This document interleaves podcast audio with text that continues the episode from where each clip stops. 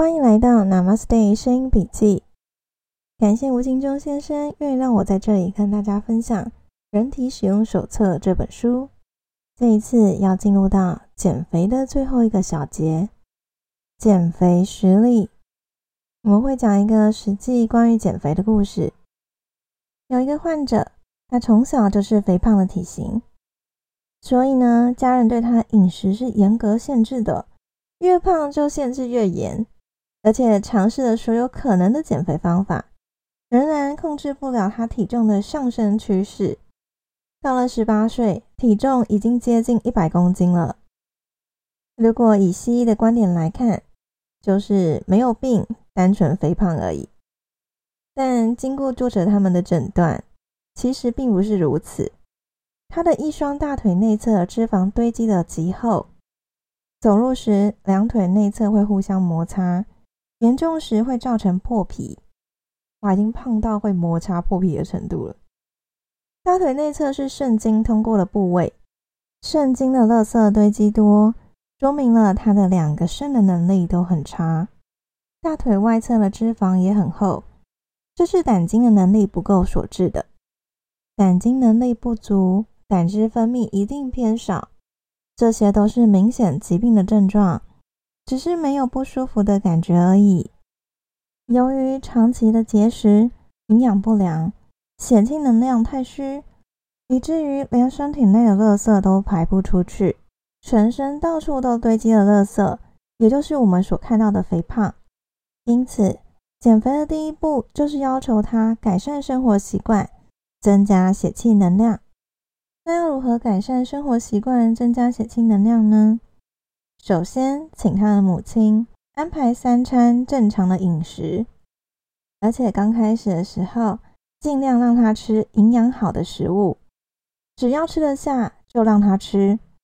这一点让他非常开心，因为从小他就没有好好吃过，也就是没怎么在吃，也是胖。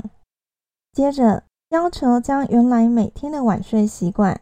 改成每天晚上八九点就睡，只要时间许可，想睡多久就睡多久。任何时间只要有机会，而且想睡就尽量睡。同时要求每天要做敲打胆经的功课，先这样回去好好养一个月再回来。猜猜他一个月后回来如何了呢？一个月以后，虽然没有再控制饮食。体重没有增加，但是也没有减少。原来想尽办法的节食都不能阻止发胖的趋势。现在每天没有限制的吃和睡，按照他过去的经验以及传统的观念，就说要养猪，对不对？他担心一定会胖很快，他家人也都很担心。实际上，这个担心的结果并没有发生。一个月下来。体重没有变化，患者初步相信吃、睡和肥胖并不一定有直接关系。接着教他的家人为他进行经络按摩，主要是按摩他的胆经和心包经。他的饮食还是没有要求任何节制，继续加强睡眠和定期的经络按摩。三个月后，患者明显瘦了许多。在吃睡完全放任的条件下，体重减少了八公斤。三个月减八公斤，这算是一个很正常，而且也算是表现不错的减肥哦。这个患者从小就有肠胃的感染，形成了脾虚的体质，进而影响心脏，使得心包上的油脂特别肥厚，加上能量一直不够。妈妈从小就严格限制了他的饮食，使他根本吸收不到足够的营养，血气能量差，没有能力处理垃圾，垃圾越积越多，人就越来越胖，越胖就越不敢吃，越不敢吃，血气能量就更差，垃圾就越排不出去，形成了恶性循环。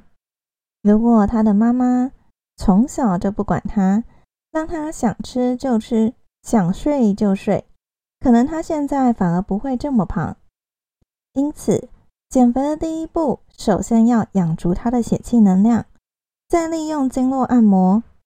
协助去除心脏外面肥厚的油脂，使心脏的搏动恢复正常的能力，让皮下组织中的体液能够正常流动，将垃圾逐步运出体外，人就会慢慢瘦下来。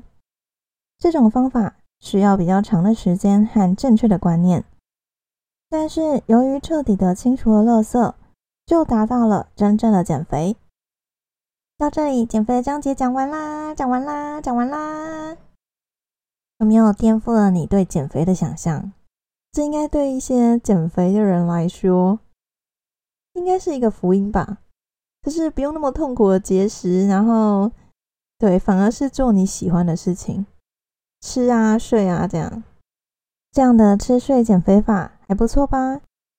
主要是吃对东西，睡对时间。不管是肥胖还是疾病，都是这样的大原则。